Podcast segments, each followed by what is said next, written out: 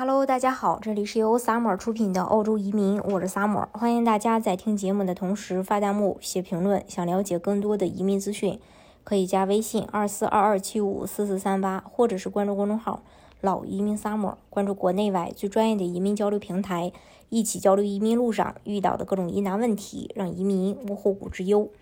澳洲投资移民的适用范围很广，不仅仅适用于有很多经商或者投资经验的申请人。很多人都知道，澳洲移民政策允许申请人在申请时带上家属，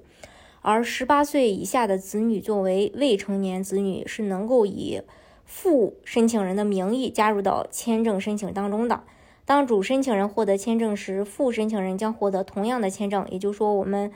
传统意义提及的一人申请全家移民嘛，对于商业投资移民幺八八签证，这个政策也同样适用。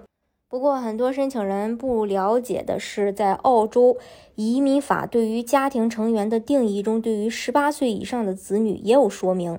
对于十八岁以上、二十三岁以下的子女，如果经济依靠父母生活，比如未结婚仍全职读书状态，是可以以副申请人的名义加入到全家的签证当中，就签证申请当中的。那对于二十三岁及以上的子女，只要在身体不健全或精神方面问题而无法经济独立，需要依靠父母生活的子女，才可以，呃，这个以副申请人的名义加入到全家的签证申请当中。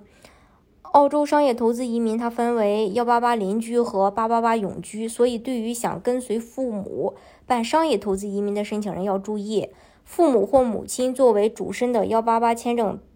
这个。批准时，子女的年龄不能超过二十三岁，不能工作，也不能订婚或结婚。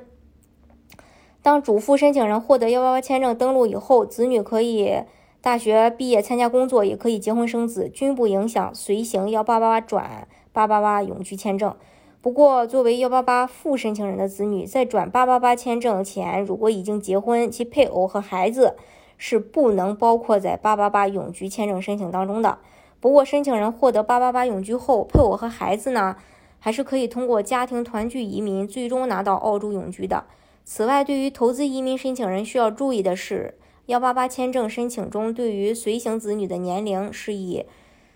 子女的年龄是以下签时的年龄为判定时间，而不是以收到 EUR 要求的时间。如果希望全家以幺八八签证的方式移民澳洲，一定要参照移民局目前对于投资移民各类签证的推荐审理时长进行提前规划，以免作为副申请人的孩子超龄的情况下，不能一起这个完成移民。呃，今天的节目呢，就给大家分享到这里。如果大家想具体的了解加拿大的移民政策的话，可以加微信二四二二七五四四三八，或者是关注公众号老移民 summer。关注国内外最专业的移民交流平台，一起交流移民路上遇到的各种疑难问题，让移民无后顾之忧。